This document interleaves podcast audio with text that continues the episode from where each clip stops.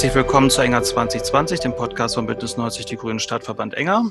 Mein Name ist Mike Barmer-Seid, ich bin Sprecher des Stadtverbandes und heute haben wir einen ganz besonderen Gast bei uns, nämlich die Vizepräsidentin des Deutschen Bundestages und ehemalige Bundesvorsitzende Claudia Roth. Hallo. Hallo, lieber Mike, Babenhauser Halt. Ich komme übrigens aus Babenhausen, aber das, ich, ist, das weiß ich. Eine genau. andere Geschichte. Ich, ich habe auch noch Babenhausener Notgeld aus deiner Stadt. habe ich mal von einem Freund geschenkt bekommen. genau. Ich freue mich wirklich sehr, heute bei euch zu sein. Ja. Von ganzem Herzen. Genau, letzte Woche warst du bei Barbara Schöneberger. Das sehen wir mhm. mal als Probelauf an und das jetzt so als die richtige Nummer. Ansonsten verweisen wir sehr gerne auf die Folge. Das war wirklich äh, sehr informativ und amüsant. Und gucken wir mal, was wir heute da noch hinkriegen. Gut. So, und heute ist auch dabei unsere Bund Bürgermeisterkandidatin, Regina Schlüter-Ruff. Und Claudia, hallo Mike. Genau. Hallo äh, Regina. Und wir haben ja am 13. September die Kommunalwahl und wir wollen heute ein bisschen über Demokratie und was es heißt, dafür im Einsatz zu sein, sprechen. Sehr gut. Genau. Ja, Claudia, zunächst mal möchte ich dir eine Frage stellen, damit unsere Hörerinnen und Hörer dich ein bisschen besser kennenlernen können als Vizepräsidentin äh, des Bundestages interessiert uns natürlich sehr, wie bist du denn überhaupt äh, zur Politik gekommen und wie ist dann dein Weg zu den Grünen auch gewesen? Ähm, wie lange habe ich Zeit? Also ich versuche es kurz. Ich komme aus einer sehr politischen Familie. Meine Eltern waren äh, sehr linksliberal. Also ich bin in Bayern aufgewachsen, in einer Zeit, äh, als die CSU unvorstellbare Mehrheiten hatten. Also wir reden da von 80 Prozent in ländlichen Regionen.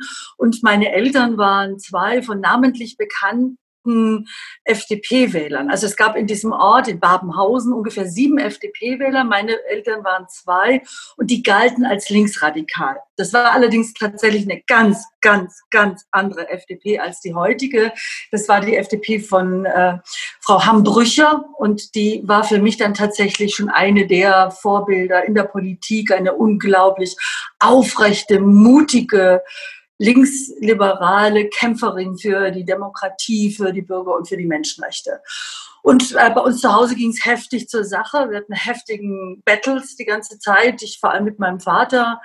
Ähm, und es war halt einfach gar nicht leicht, immer noch einen draufzusetzen, weil die waren einfach keine, die waren nicht rechts, die waren nicht, ähm, die waren, die waren zwar streng, aber sie waren gleichzeitig sehr, sehr, sehr offen und liberal. Und ähm, dann ähm, ging es eben darum, dass vielleicht das Wichtigste, was mein Vater mir immer gesagt hat und meine Mutter, dem gesagt, erstmal bilde dir eine Meinung. Bilde dir eine Meinung und dann kämpfe diese Meinung. Setz dich ein für diese Meinung. Äh, delegier nicht alles. Äh, du musst da selber dich einbringen. Das, das Leben, äh, deine Interessen, dafür musst du dich einsetzen und dann kann es natürlich sein, dass dir der Wind ins Gesicht bläst, dass du auch mal einen drüber kriegst, also äh, als Gegenreaktion. Aber äh, setz dich für deine eigenen Interessen ein. Und das habe ich dann halt wirklich zu Hause gelernt. Ich bin dann nicht in die katholische Landjugend gegangen, äh, also bin nicht nach rechts gegangen, sondern ich habe dann eben gedacht, jetzt muss ich das toppen, was meine Eltern ähm, schon vorgelebt haben. In der Schule war es dann natürlich auch so Schulsprecherin und Auseinandersetzungen in der Schule, die stark ähm, doch eher, sag mal mal, von, von CSU nah geprägt war. Theo Weigel war in der Schule. Für Fußballfans muss ich sagen, dass Tuchel in der Schule war, der Trainer von Paris Saint-Germain, aber ein bisschen jünger als ich. Also eine durchaus interessante Schule in Krumbach. Und dann ging es natürlich darum, was macht das Kind oder was mache ich und womit kannst du am meisten Menschen bewegen. Und ich habe dann gesagt, ich möchte zum Theater gehen, ähm, ich möchte gerne Theaterwissenschaft anfangen zu studieren, um, äh, weil ich der Meinung war, dass man mit Theater, mit Kunst und mit Kultur, mit Musik ähm, Menschen mobilisieren kann, sich äh, einzubringen für ihre eigenen Interessen. Und äh, habe dann angefangen, tatsächlich schon während der Schulzeit in Memmingen am Theater zu hospitieren. Nach dem Abi bin ich nach München, habe ähm, Theaterwissenschaft angefangen zu studieren. Das war eine ganz politische Zeit. Das müsst ihr euch vorstellen. Das war 1974. Da war das Theaterwissenschaftliche Institut in München zusammen mit der Tiermedizin. Das waren die zwei Institute, die noch 68er äh, Ideen vertreten haben. Wir haben heftige Auseinandersetzungen gehabt mit, ähm, mit Demonstrationen, mit Polizei. Also es war eine ganz harte Zeit, auch eine sehr ähm, ja eine sehr dunkle Zeit, eine, sehr bittere Zeit, Mitte der 70er Jahre. Dann nach einem Jahr im zweiten Semester haben mir zwei Professoren gesagt, Claudia, wir haben gerade einen Anruf bekommen aus Dortmund von den städtischen Bühnen. Die suchen jemand, in der Dramaturgie ist jemand ausgefallen, hinfahren und wenn die dich nehmen, sofort zusagen, denn ob du jetzt weiter in München im Theaterinstitut studierst oder nicht, ist weder für dich noch für das Institut von zentraler Bedeutung. Aber geh direkt in, geh direkt ins richtige Leben. Und dann bin ich mit meiner Mama damals, 20 Jahre alt war ich, nach Dortmund gefahren und ehrlich gesagt, das wird mir jetzt hoffentlich niemand ähm, böse verstehen oder, oder böse nehmen. Das war für mich total eine neue Welt. Also ich komme halt wirklich aus Süddeutschland. Wir waren in Italien, wir waren immer im Süden unterwegs, aber sozusagen über den berühmten Weißwurst über die Grenze ist man nicht hinausgekommen und es war eine komplett neue Welt. Dieses Dortmund in den Mitte der 70er Jahren, da gab es noch Zechen, da gab es noch die äh, Bergwerke, da gab es noch die Fördertürme, da war der Himmel noch nicht blau über der Ruhr. Und es war für mich das Eintreten, ich habe den Vertrag bekommen und es war für mich das Eintreten in eine Welt, wo ich Arbeit ganz anders kennengelernt habe und ganz anders schätzen gelernt, habe, was Arbeit bedeutet. Man muss sich vorstellen, ich kam aus dem Lodenmantel geschwängerten CSU-Männer geprägten Bayern und komme dann in die Stadt der Arbeit. In der Zeit gab es monatelange Streiks für die 35-Stunden-Woche. Ich war im Theater, habe aber auch in einer Arbeitersonggruppe dann mitgesungen bei den Stahlkochern. Und das war für mich äh, Ankommen in einem, äh, mit bei Menschen, wo ich Heimat anders erlebt habe als in den Bayern, wo du einfach gar nicht dazugehört hast, wenn du nicht zur CSU gehörst. So, das war die Theaterzeit sehr politisch. Wir waren zwei ich habe da dann Rio Reiser kennengelernt, Tonsteine Scherben. Wir waren zwei Jahre an den städtischen Bühnen, haben dann, sind dann rausgegangen, haben ein unabhängiges freies Theater gemacht mit Sitz in Unna, mit Sozialpädagoginnen, Sozialpädagogen, es war ein Mann, zusammen mit Menschen, die aus dem Handwerk gekommen sind. Und äh, das Thema war Entwicklung einer künstlerischen Praxis im sozialen Feld äh, und haben dann in den Jahren ein Theaterstück Märzstürme erarbeitet dass äh, die Rolle der SPD bei den Märzstürmen beim Kapputsch 1919 ähm, hinterfragt hat. Also es war, sagen wir mal, nicht sehr freundlich gegenüber der historischen Rolle, weil äh, der Arbeiteraufstand im Ruhrgebiet ähm, äh, niedergeschlagen worden ist und all das, was die äh, Arbeiter und Arbeiterinnen, die äh, die Demokratie verteidigt haben gegen äh, die, die den, die Putschisten ähm, Anforderungen wollten, ist ihnen nicht, äh, also das ist zerschlagen worden. So, das war dann das war dann das Ende der Unterstützung in Nordrhein-Westfalen für unser Theaterprojekt. Dann bin ich zu Tonsteine Scherben gegangen über die Beziehung mit äh, dem damaligen Keyboarder, der in Dortmund lebt, mit Martin, der Keyboarder bei Scherben wurde, war dann mehrere Jahre, Anfang der 80er bis Mitte der 80er bei Tonsteine Scherben, die sich dann Mitte der 80er aufgelöst hat, weil äh, die Plattenindustrie dermaßen viel in Bab und in Grönemeyer und in die Hosen und in alle rein investiert hat und wir als unabhängige Band zwar volle Säle hatten, aber nicht mehr konkurrenzfähig war, was die Produktionsmittel anging. Dann hat die Band sich haben wir eine Abstimmung gemacht, mehrheitlich für Auflösung statt korrumpierbar zu werden, entschieden. Und am Tag, als noch die letzte Anzeige über die Live-LP ähm, live in Berlin in der Taz äh, war, die ich für zehn Platten gab es eine Anzeige in der Taz auf der Wiese, war neben dieser Anzeige von uns eine Anzeige von den Grünen im Bundestag, die eine Pressesprecherin gesucht hat, haben. Jetzt haben wir ja für die Grünen Wahlkampf schon gemacht in, beim Landtagswahlkampf in Hessen, beim Landtagswahlkampf in Baden-Württemberg, im Saarland. Also es gab schon diese, natürlich die Beziehung zu, den, zu der Grünen Partei. Aber dann haben wir uns die Anzeige angeguckt und dann haben meine Bandmitglieder gesagt, das ist dein Job. Dann habe ich gesagt, ja, aber ich bin nicht äh, ausgebildet, ich bin nicht Journalistin, war nicht als Journalistin tätig, habe auch nicht einen Abschluss, ähm, einen Universitätsabschluss, aber dann haben die gesagt, ja, aber das ist parapsychologisch eindeutig, du musst das jetzt machen.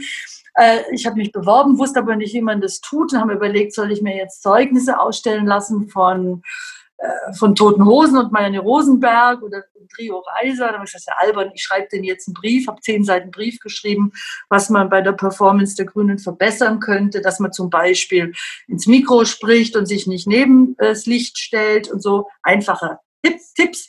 Und Michael Vesper war damals Fraktionsgeschäftsführer. Manche werden ihn kennen, vor allem in Nordrhein-Westfalen und hat diese Bewerbungsunterlagen, die mit ein paar Schallplatten habe ich nur dazu gelegt, mit in die Männerwohngemeinschaft genommen nach Bielefeld, was man ja mit Bewerbungsunterlagen nicht tut.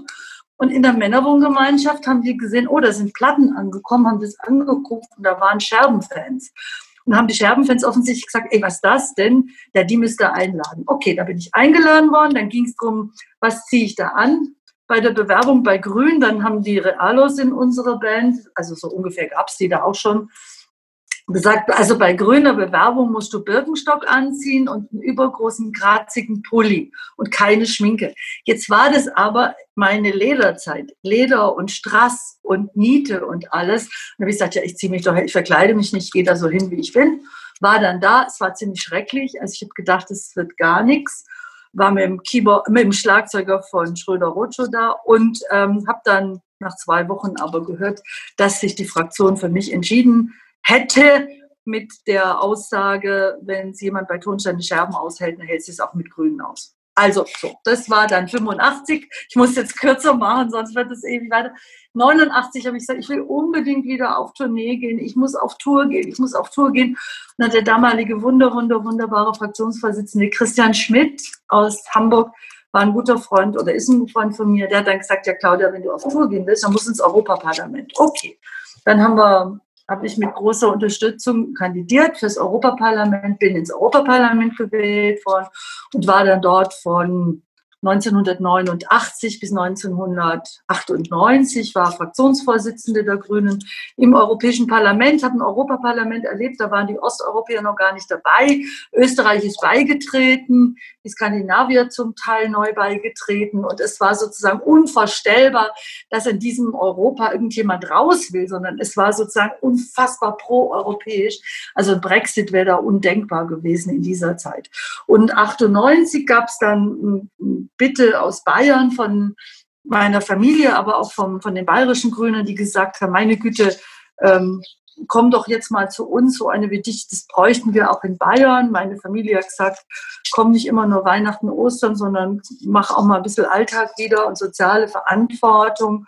Ja, und dann habe ich kandidiert für den Deutschen Bundestag und seither mit Unterbrechung, wo ich mein Mandat zurückgegeben habe wegen Parteivorsitz, bin ich ähm, Grüne aus Bayern, war x-mal Spitzenkandidatin, kandidiere jetzt wieder für den Deutschen Bundestag. Äh, äh, erstmal muss mein Kreisverband mich äh, unterstützen, das ist Augsburg, aber ich hoffe, das klappt.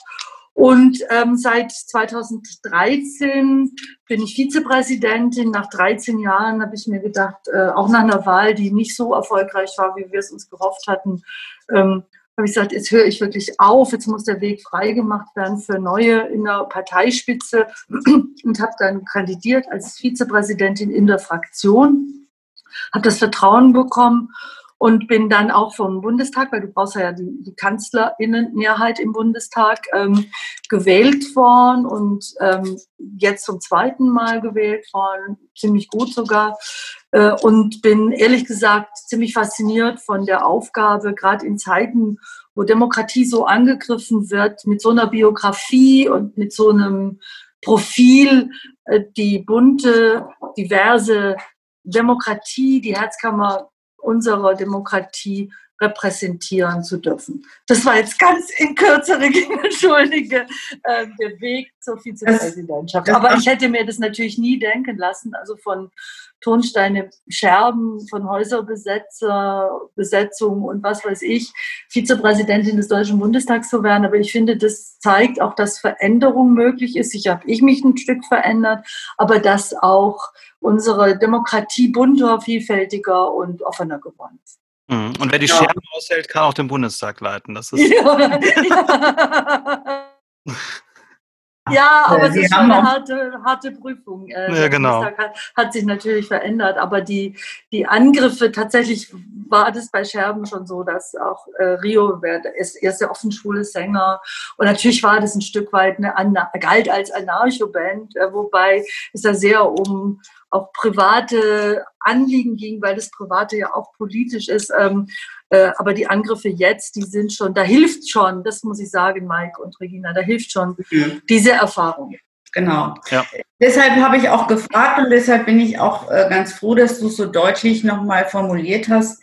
Denn woher dein politischer Antrieb kam, ist jetzt sehr deutlich geworden und weshalb du dich für viele Dinge einsetzt. Wenn man sich auf der Homepage umschaut, sind es ganz viele Themen, die du zu deinen Themen erklärt hast. Ähm, dann wird das daraus schon sehr, sehr deutlich. Ähm, um jetzt zu dem Thema zu kommen, Demokratie. Äh, Teilhabe, Selbstbestimmung, Freiheit, Schutz der Privatsphäre sind für dich Grundnahrungsmittel der Demokratie. Jetzt meine Frage, was muss denn unsere Demokratie alles aushalten können und wo sind denn für dich da die Grenzen?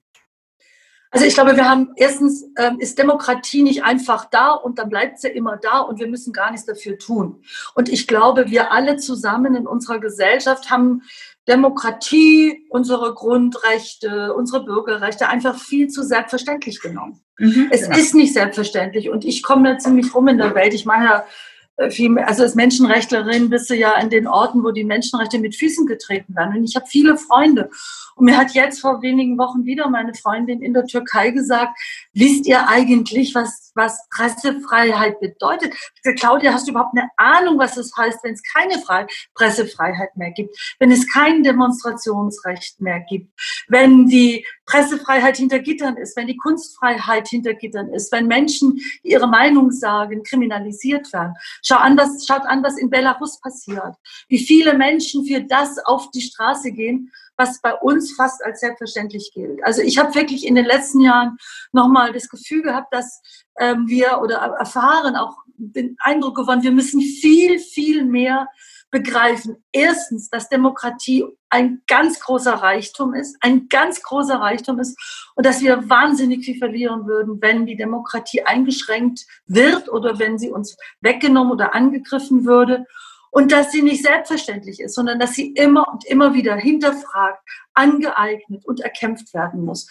Dass wir Gesicht zeigen müssen für die Demokratie, für die Teilhabe, für die Stimme, für, äh, dass wir die Stimme erheben müssen. Denn wir haben es nicht nur in Brasilien mit einem faschistischen Präsidenten, mit einem Trump, der ja mit Demokratie nichts zu tun hat, mit Herrn Erdogan, mit Herrn Putin, mit Herrn Maduro, mit Xi Jinping, wie sie alle heißen. Äh, wir sind umringt von Demokratiefeinden und von Rechtsstaats verächtern, übrigens auch innerhalb der Europäischen Union, wenn ich an Herrn Orban denke und wenn ich an Teile der PiS in Polen denke. Und wir haben es zum ersten Mal auch bei uns offen zu tun, dass Antidemokraten in die Landtage, in die, in den Bundestag eingezogen sind, dass sie bei uns in Bayern in die kommunalen Vertretungen, in die Gemeinderäte, in die Kreisräte, in die Stadträte eingezogen sind. Und da reicht es dann nicht aus zu sagen, sich zurückzulehnen und zu sagen, ach, das klappt schon irgendwie, es ist ja, wir müssen uns jetzt nicht, sondern jetzt geht es darum, sich einzusetzen. Und ich freue mich, dass ich heute bei euch sein darf, weil ähm, ich glaube, dass ganz und besonders wichtig äh, tatsächlich die kommunale Ebene ist und dass die, Kom dass die Kommunalwahl von ganz, ganz großer Bedeutung ist. Denn in der Kommune erlebe ich zu aller, allererst jenseits vom Elternhaus, was Demokratie heißt oder was sie nicht heißt. In der Kommune erlebe ich, ob ich gehört werde, ob meine Stimme ernst genommen wird, ob äh, ich äh, durchsetzungsfähig ist, also ob das, was ich richtig finde, wo es Mehrheiten gibt, ähm, umgesetzt wird. Ich erlebe aber auch in der Kommune, ob ich als Minderheit meine Rechte geschützt sehe. Ich erlebe in der Kommune, obwohl ich möglicherweise aus einer Familie komme, die schon seit 40 oder noch viel mehr Jahren in unserem Land lebt, dass ich offensichtlich dann doch vielleicht gar nicht ein Wahlrecht habe, wenn ich nicht aus einem EU-Staat komme, sondern dass ich äh, in einer hierarchischen, äh, in einer, hierarchisch plötzlich zweit- oder drittklassig bin. Ich erlebe in der Kommune, ob es ähm, einen Zusammenhalt gibt, und es gehört auch zur Demokratie, ähm, ob die Würde des Menschen ist unantastbar, unser moralischer Imperativ in der Kommune umgesetzt wird. Ich erlebe in der Kommune, wenn ich schwarze Hautfarbe habe, wenn ich aus, wenn ich eine Sintetza bin, wenn ich äh, aus den LGBTIQ bin, wenn ich äh, behindert, Mensch, ein Mensch bin mit Behinderung, wenn ich eine Frau bin und kein äh, heterosexueller christlicher Mann, dass ich äh, vielleicht weniger Rechte habe oder dass ich Rassismus erfahre oder Diskriminierung erfahre und dass es Kräfte geben kann, eine Politik in der Kommune geben kann und muss, die dem etwas entgegensetzt. Deswegen ist diese Kommunalwahl so wahnsinnig wichtig. Sie ist, wenn ich sage, der Bundestag ist das Herzzentrum, ähm, die Herzkammer unserer Demokratie, dann ist eigentlich die Kommune der Maschinenraum. Da fängt alles an da gehöre ich dazu oder ich gehöre nicht dazu. Da werde ich gehört oder ich werde nicht gehört.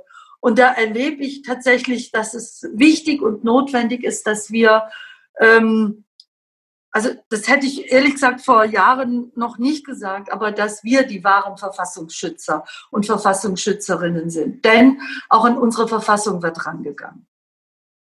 Ja, wir haben ja nun gerade das äh, Grundgesetz äh, durchaus äh, 75 Jahre Grundgesetz feiern können. Wir haben 100 Jahre Wahlrecht feiern können.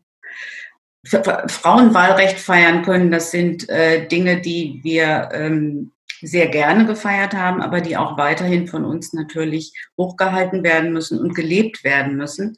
Das ist schon sehr entscheidend, da gebe ich dir absolut recht. Naja, so. und ich muss da mal sagen, da steht zwar drin die Gleichheit von Frau und Mann, ja. aber ja, wie viel ist der Lohnunterschied?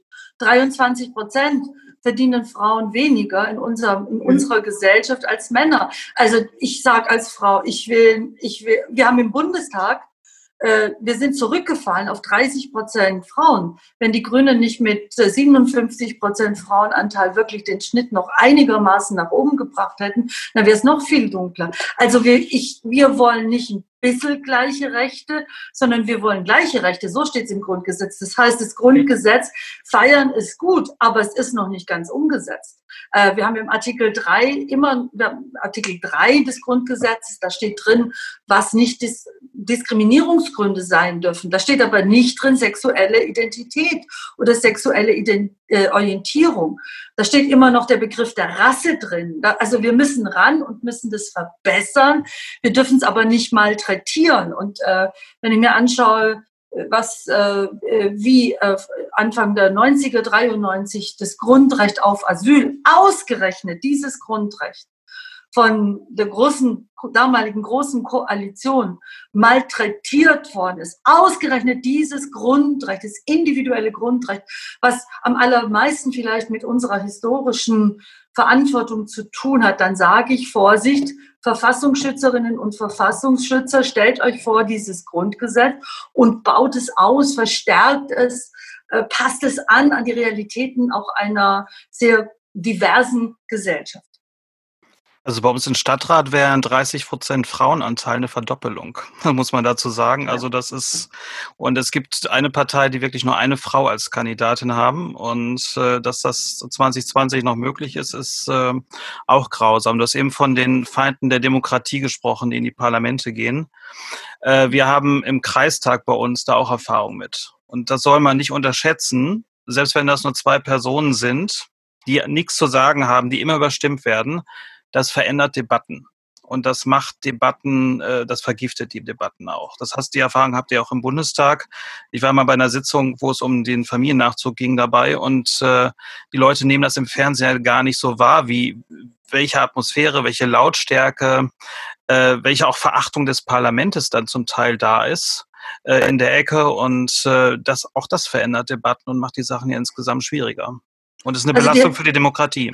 Ja, natürlich, aber da sieht man ganz eindeutig, also es gab bei uns im Bundestag erstmal so ein bisschen bei den Kollegen von anderen Fraktionen die Einschätzung, naja, das, das wird sich schon wieder geben, das wird sich schon wieder alles einrenken, das ist doch gar nicht so schlimm, es ist viel schlimmer, weil es wirklich eine Strategie ist. Es ist sozusagen die Verhöhnung äh, und die Diskreditierung demokratischer Institutionen. Also wenn ich das so sage, da komme ich mir schon fast ja, das ist nicht spießig vor, aber sehr konservativ vor. Aber ich sage, ich habe den Wert von demokratischen Institutionen ganz anders schätzen gelernt, indem ich erlebe, wie versucht wird, sie zu diskreditieren. Äh, es gibt, äh, es gibt den Angriff auf Minderheiten und es gibt eine gewalttätige Sprache, die einhergeht mit dem Versuch, unsere Geschichte zu relativieren, unsere Geschichte zu entsorgen. Und ich habe wirklich, äh, weil ich ja oft präsidiere, und besonderes Angriffsziel bin. Das sind vor allem Frauen, sind besonders Angriff, Angriffsziel, besonders grüne Frauen. Ich glaube, das ist so genau das absolute diametrale Gegenteil von dem, wofür die, diese äh, AfD steht und die Rechtsextremen stehen. Ähm, habe ich mich mit Viktor Klemperer beschäftigt. Viktor Klemperer hat den Holocaust äh, überlebt und hat ein Buch gemacht über die Sprache des sogenannten Dritten Reiches und ähm, wie konstruiert oder dekonstruiert wird. Und ich glaube, wir müssen sehr geschichtsbewusst sein und historisch ganz aufpassen, sehr sensibel sein, was mit Sprache versucht wird anzurichten. Denn ich habe wirklich, ich bin überzeugt, zuerst kommt das Sagbare und dann kommt das Machbare. Zuerst kommt der Angriff auf die Menschlichkeit dann kommt der Angriff auf den Menschen. Was positiv ist, was im Bundestag positiv ist, was ich höre. Zum Beispiel, wir reden ja gerade, ich bin gerade in meinem Wahlkreis in Augsburg, da gab es im März ja die Kommunalwahl äh, und da ist auch die, äh, sind die Rechtsextremen eingezogen, nicht sehr stark. Das hoffe ich, dass es bei euch auch nicht sehr stark sein wird. Aber es rücken die demokratischen Kräfte stärker zusammen. Die Demokratinnen und Demokraten, ich im Bundestag, rücken stärker zusammen. Man findet mehr das, was bei allen Unterschieden, die es natürlich gibt, mit der CDU, mit der SPD, mit der FDP sowieso, mit den Linken. Ähm, aber ähm, man findet, man, man, man ist sich mehr bewusst, was uns vereint, was uns eint gegen die Demokratiefeinde. Und deswegen werde ich auch nicht mehr, ich werde auch keine Debatten mit denen führen, weil es hat überhaupt keinen Sinn. Äh, weil die wollen was ganz anderes. Die sind auch nicht auf Dialog aus, sie wollen den Dialog äh, zerstören. Und deswegen, glaube ich, braucht es eine klare Haltung. Ähm, und das ist eine demokratische, prodemokratische Haltung im Umgang mit denen, die Minderheiten verächtlich machen, die Angst und Schrecken auch in ihrer Sprache ähm, äh, verbreiten und die unsere Demokratie im Kern angreifen wollen. Und wir haben erlebt äh, im Deutschen Bundestag, dass es eine Radikalisierung gibt mitnichten. Also wenn man da von liberalen Kräften redet, da frage ich mich, äh, was ist denn aus dem Begriff Liberalität geworden, sondern mhm. es ist eine Radikalisierung der Kräfte. Und ich hoffe wirklich, dass es bei den Kommunalwahlen in Nordrhein-Westfalen da ein, ja, ein starkes demokratisches Gegengewicht geben wird. Hoffen wir auch. Das hoffen wir auch, genau. Ähm, aber wo wir gerade bei dem Thema sind, es gibt Demonstrationen derzeit in Deutschland, äh, die natürlich auch zusammenhängen mit den Beschränkungen jedes Einzelnen hier während der Corona-Pandemie. Und ähm, ja, da haben wir eine ziemlich krude Mischung auf den Straßen, die wir dort finden. Das sind also Menschen, die sich gegen diese Beschränkungen richten. Es sind aber auch durchaus andere, es sind Impfgegner dabei, es sind äh, Verschwörungsideologen dabei, es sind aber auch diejenigen dabei, die unter Umständen diejenigen, ähm die unsicher geworden sind, auch ins rechte Spektrum äh, rüberziehen möchten. Und da mache ich mir also wirklich Gedanken derzeit, ähm, wie sich das entwickeln wird auf der Ebene. Also ich glaube, Regina, dass wichtig ist, dass wir, das ist ja auch Demokratie, unterschiedliche hm. Meinungen erstmal respektieren. So. Das und dass wir uns, ja. auch wenn es nicht meine ist, also das gehört auch dazu.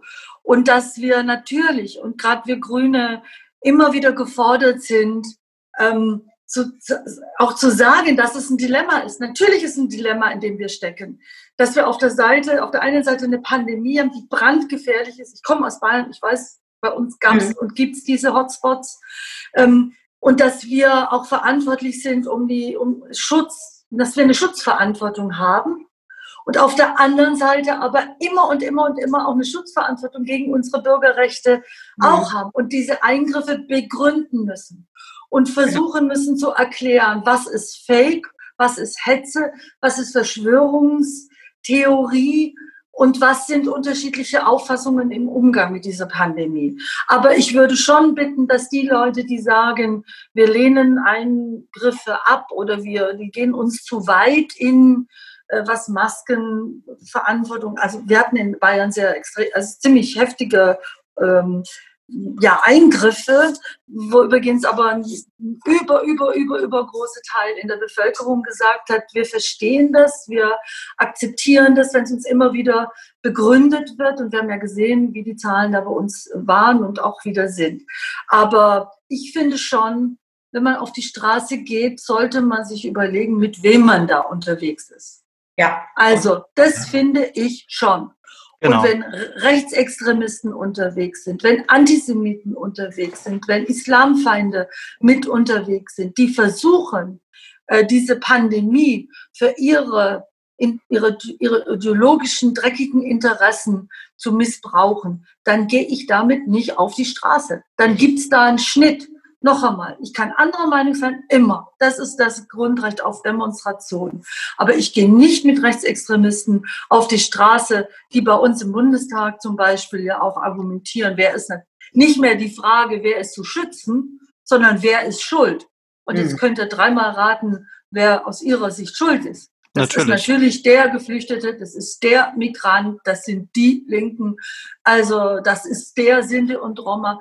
Und äh, deswegen Auseinandersetzung ja, und wir müssen uns dieser Debatte immer und immer wieder stellen. Ich tue das auch. Ich frage meine Schwester, die Ärztin ist, und kriege da natürlich eine klare Position. Ich rede mit Epidem Epidem Epidemiologe. Entschuldigung, die es besser, viel, viel besser wissen als ich. Und ähm, habe heute Morgen ein langes Gespräch in der Klinik, in einem Krankenhaus in, in Augsburg mit Ärzten und Verwaltungsleuten geredet, die gesagt haben, wie sie die Tests anbieten, weil wir haben ja schreckliche, schreckliche Pannen, also Panne ist zu ja. wenig in Bayern, mhm.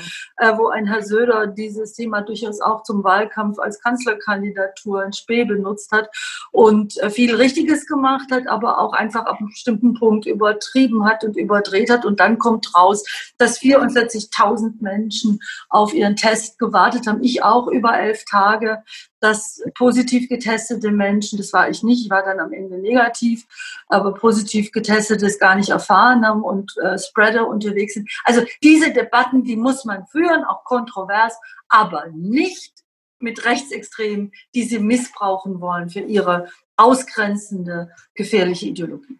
Hm, ja, grundsätzlich ist ja auch vollkommen richtig, bei jedem Einschränken von Freiheitsrechten, darum geht's ja, immer erstmal nachzufragen, ist das verhältnismäßig? So, wenn man es rational und äh, anhand von Fakten macht, ist das ja richtig. Aber das, was da passiert, ist ja, man kann das ja rational gar nicht fassen. Man kann ja gar nicht in eine wirkliche Diskussion gehen, weil das dermaßen verquer teilweise ist, äh, dass es äh, auch die Debatte insgesamt ja sehr belastet, weil äh, da eine rationale Debatte wirklich um, um, das, um den Kern der Dinge äh, zu führen, ist natürlich schwierig. Interessant, gerade bei dieser Superspreader-Demo, nenne ich es mal, wo angeblich mhm. über eine Million Leute waren in Berlin. ja. Genau. Auch, das sind tragische Zahlen. Genau, vielleicht auch, vielleicht auch fünf Millionen, man weiß es nicht. Ja, aber ja. Äh, da der Umgang mit der Presse wieder, also es passt ja alles praktisch in ein Bild zusammen. Also das äh, wieder das Verächtlichmachung von, äh, hm. mein, auf der einen Seite nennen sie es eine Freiheitsdemo, und auf der anderen Seite treten sie auch gerade die Pressefreiheit mit Füßen, was ja letztlich auch die Freiheit aller ist. Ne? Aber das ist eine, eine, eine Herausforderung, der müssen wir uns auch stellen auf noch auf einer anderen Ebene, weil international, also erleben wir und wir haben, ich habe wirklich versucht in diesen unendlich vielen äh, Webinars, Videokonferenzen ähm, eine gefährliche Pandemie nicht zuzulassen, nämlich die Pandemie Nationalismus, dass wir praktisch nur noch auf uns gucken. Also Deutschland ist größer als die bayerische Außengrenze ist größer als die deutsche Außengrenze, ist größer als die EU, weil auch in unserer eigenen Partei, auch in unserer Fraktion hieß es ja, wir sind ja, die, wir sind ja europäisch.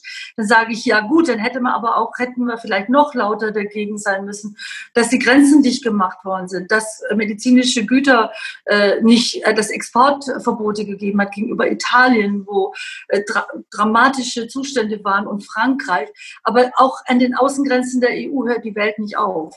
Und deswegen haben wir versucht, mit Brasilien, mit Indien, mit Südafrika, mit äh, in vielen ähm, Videokonferenzen diese Brücken in die Welt rein äh, aufzubauen oder mit in unterschiedlichen, bei unterschiedlichen Kreisverbänden mit ihren jeweiligen äh, Partnerstädten, dass wir Brücken bauen, dass wir wahrnehmen, was passiert. Und wenn ich mir anschaue, was äh, in Brasilien, das sind ja Schwerstverbrechen, die da passieren von diesen Faschisten, ähm, oder wenn ich mir anschaue, wie es in der Türkei abgeht oder in China, dann glaube ich, sind wir gefordert zu beweisen, ähm, oder ist es eine Art Battle? Ein Battle zwischen Demokratie und autoritären Regimen. Wie geht die Demokratie mit einer Pandemie, von der wir nicht, die wir nicht, äh, auf die wir nicht eingestellt waren, konnten wir auch gar nicht. Wie gehen wir damit um als Demokratie? Und wie gehen wir damit um im Gegensatz zu autokratischen, autoritären Regimen? Weil in ganz vielen Regionen der Welt, wo es autoritäre Regime gibt, wird im Windschatten, im Windschatten der Pandemie werden schon eingeschränkte Rechte noch weiter abgebaut.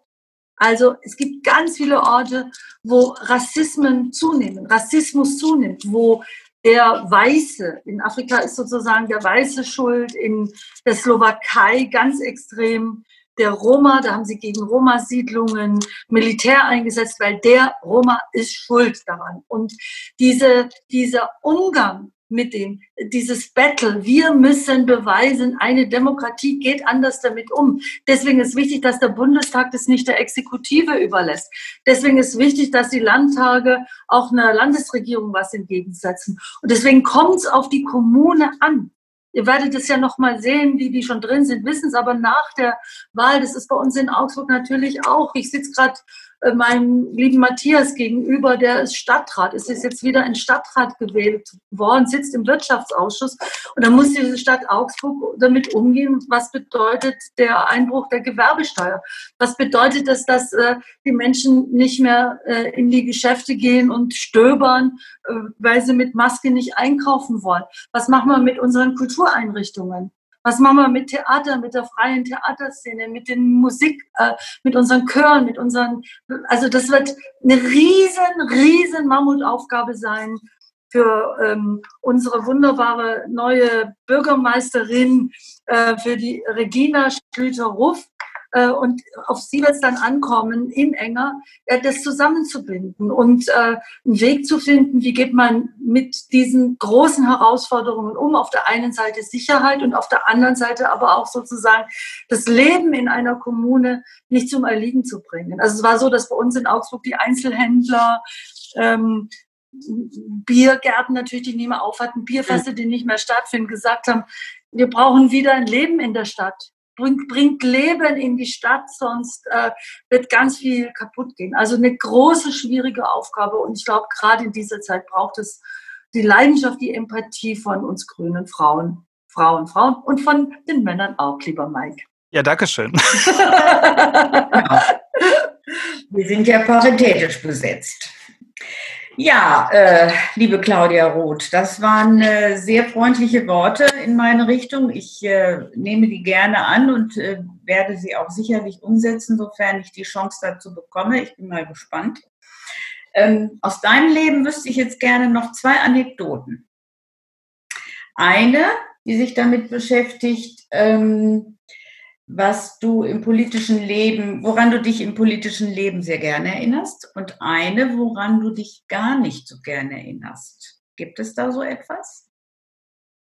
Naja, jetzt weiß mal ein bisschen, es gibt natürlich viele persönliche Geschichten oder so, wo ich sagen würde, was ist eigentlich Erfolg, was habe hab ich, wo habe ich Erfolg gehabt und ähm, war ich erfolgreich und ähm, es ist vielleicht eine Geschichte, wo ich es geschafft habe, mit unfassbar viel Kraftanstrengung äh, dass eine iranische Familie, die nach Deutschland gekommen ist, ähm, die Eltern ähm, die Staatsbürgerschaft ziemlich schnell bekommen haben, aber ihr Sohn, der schwerstbehindert ist, schwerstbehindert ist, also allein überhaupt nicht lebensfähig ist, äh, die deutsche Staatsbürgerschaft nicht bekommen hat, weil er nicht für sich selber sorgen kann, was klar war, weil er die deutsche Sprache nicht kann, was klar war, weil er überhaupt keine Sprache sprechen kann. Äh, und diese, dieser Kälte, dieser Kälte, dieser bürokratischen Unmenschlichkeit mit viel Unterstützung von der katholischen Kirche, von der evangelischen Kirche, ich habe die alle angerufen, habe gesagt, so jetzt geht es um ein Menschenleben, äh, jetzt müssen wir uns dafür einsetzen und diese Familie dann endgültig, es war in Berlin, tatsächlich dieser Mensch auch die Staatsbürgerschaft bekommen hat. Ein ganz kleiner Erfolg, aber ich glaube für die Mensch, für die, für die Familie eine riesengroße Geschichte. Ich glaube, was auch wenn ich jetzt an Nordrhein-Westfalen denke, wenn ich an meine Freunde, Freundinnen aus Nordrhein-Westfalen denke, wenn ich an Olli Krischer denke, wenn ich an die vielen Demonstrationen denke, auch in Nordrhein-Westfalen, an die Menschenketten gegen die Atomkraft, für den Atomausstieg, gegen Atomlager und was weiß ich, dann ist, glaube ich, schon der Ausstieg, äh, der ja weit vor den Grünen schon ein Thema war, ähm, ein ganz, ganz wichtiger Erfolg, der Einstieg in die erneuerbaren Energien. Aber da ist es ganz genauso wichtig, dass die Grünen nicht glauben, ach, jetzt haben wir schon alles geschafft, sondern wir haben ja gesehen, wie die Kohlepolitik auch eines Herrn Laschets äh, Erfolge wieder zurücknimmt und in eine ganz falsche Richtung geht. Also positiv, dass äh, die Grünen die ökologische Frage, die Energiewende nicht nur auf die Tagesordnung gesetzt haben, sondern tatsächlich viel erreicht haben. Negativ tatsächlich, das ist, finde ich, fast das Bitterste, dass in einem der reichsten Länder der Welt ähm, es eine, einen Wettlauf der Schäbigkeit in der Flüchtlingsabwehr gibt. Und dass wir es immer noch nicht geschafft haben, die humanitäre Schutzverantwortung ernst zu nehmen, obwohl es sehr, sehr viele Menschen gibt in unserem Land, die sehr wohl sagen, das, was auf äh, der Insel auf Lesbos in Griechenland passiert, ist eine Schande, ist eine Unmenschlichkeit, die ähm, eigentlich dazu führen müsste, dass die Europäische Union den Friedensnobelpreis aberkannt bekommt oder dass es nicht zu einer Normalität werden darf, dass Menschen im Mittelmeer ertrinken. Also das ist für mich eigentlich das bitterste Kapitel, dass, ähm, dass wir, also dass ich weiß nicht seit wie vielen Jahrzehnten für eine humanitäre Flüchtlingspolitik kämpfe und es immer eigentlich fast der schwierigste Bereich ist. Aber wir sind stark und wir werden stärker und es kommt auch in den Kommunen. Wir haben so viele Kommunen, die sichere Häfen sind, wo die Kommunen sagen, auch übrigens gar nicht alle grün regiert, mhm. sagen, wir wollen dem nicht zusehen und ich hoffe, dass es bei euch eben auch ist die Humanität, die humanitäre Verantwortung, das Reichtum teilen statt sich einmauern zum Grundprinzip werden kann. Also wir haben hier eine sehr aktive Gruppe, die heißt enger äh, Initiative Willkommen. Ja. Äh, und die wurde unter anderem von Regina ins Leben gerufen. Und wir haben ein Haus der Kulturen, ein Haus der Begegnung mit Geflüchteten und Einheimischen und Menschen mit anderen Migrationshintergründen. Also es gibt ja auch durchaus bürgerschaftliches Engagement, was da auch wichtig ist und wo es dann nicht nur über den Stadtrat und die Politik geht. Und äh, vielleicht kann man dazu einen kleinen Beitrag leisten und einen Anstoß geben, dass insgesamt die Politik eine andere wird. Ja, ich glaube, gerade in der Kommune, das wisst ihr ja, ist es wichtig, dass man sozusagen die Kräfte, die Zivilgesellschaft, und das ist übrigens auch das Zivilgesellschaft, das ist das, was ja, wie gesagt, auch ein Grundnahrungsmittel unserer Demokratie ist. Das zivilgesellschaftliche Engagement. Und da werden wir oft mal einen drüber kriegen. Die werden uns auch kritisieren für die, die in, in Funktionen sind, für eine Partei als Grüne. Das kenne ich nur wirklich zu Genüge. Und die wollen mehr und die wollen weiter. Und, die, und dann sage ich, ja, seid nicht bescheiden, kritisiert und haltet das, äh, aber wir müssen diese Brücke sein. Wir dürfen da nicht abschneiden, dürfen uns nicht ein äh, weg ducken in die vermeintliche Zitadelle der Macht in die Rathäuser oder in die, in die Bundestage, in die Landtage, sondern wir müssen immer in der Verbindung sein. Und Zivilgesellschaft stärken ist in diesen Zeiten, wo die Demokratie angegriffen wird, das Allerwichtigste. Und Bündnisse herstellen, dass nämlich sozusagen die Flüchtlingsinitiative äh, äh, eben sich auch einsetzt für die für den Kampf gegen die Klimakrise und dass die Naturschützer sich einsetzen für die Geflüchteten und für eine menschenwürdige Aufnahme. Ähm, also darum, glaube ich, geht es, dass wir diesen jetzt kommen wir vielleicht nochmal zum Anfang zurück, den Bogen nochmal spannen, was Demokratie heißt. Also raus aus dem Silo, raus aus seinem eigenen Vorgärtchen und den Gesamtzusammenhang herstellen. Und dann, glaube ich, dann ähm, wird's gut. Genau, Vernetzung nochmal als Stichwort. Ich danke dir sehr, Claudia. Vielen herzlichen Dank euch. Ich danke auch.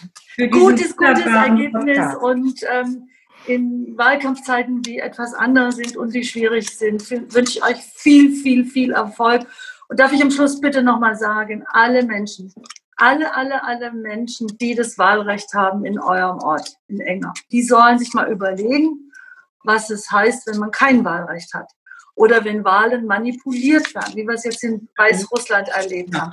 Das Wahlrecht ist Grundnahrungsmittel, ist nicht alles.